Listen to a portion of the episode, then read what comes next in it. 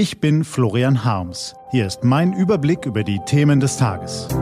T-Online Tagesanbruch. Was heute wichtig ist. Mittwoch, 10. Oktober 2018. Heute vom stellvertretenden Chefredakteur Jan Hollitzer. Grenzwerte für Benziner, Wirrwarr um die Zeitumstellung und öffentliches Training der Nationalmannschaft. Gelesen von Anja Bolle.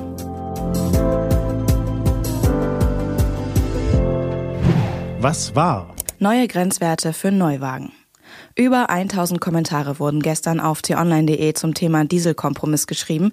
Dazu erreichten die Redaktion unzählige Leserbriefe. In denen schreiben Leserinnen und Leser davon, wie viel Geld sie bereits aus vorauseilendem Gehorsam versenkt haben, weil alte Dieselautos gegen neuere getauscht wurden. Und diese jetzt ebenfalls schon wieder als unsauber gelten.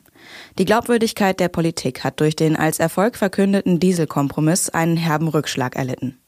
Dass es nicht wie bisher weitergehen kann, ist spätestens seit gestern Nacht klar.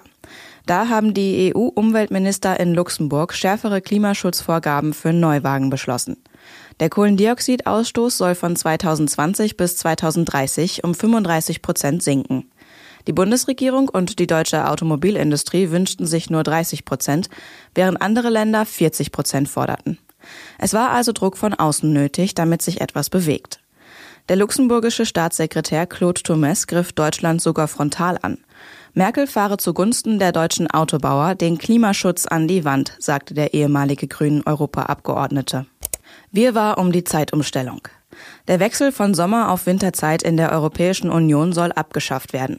Dafür stimmten in einer Umfrage 4,6 Millionen Menschen, 84 Prozent aller Beteiligten.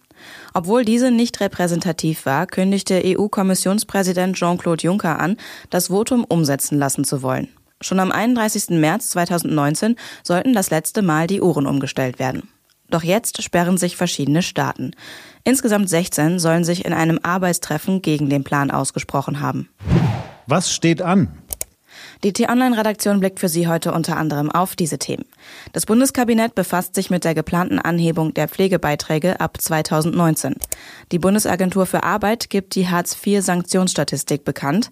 Und Joachim Löw startet heute mit einem öffentlichen Training in Berlin die Vorbereitungen auf den Nations League Doppelpack.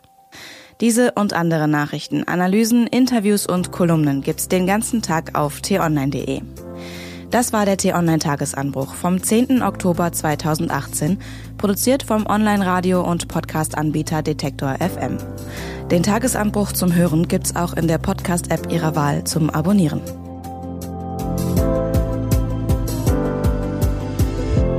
Ich wünsche Ihnen einen frohen Tag. Ihr Florian Harms.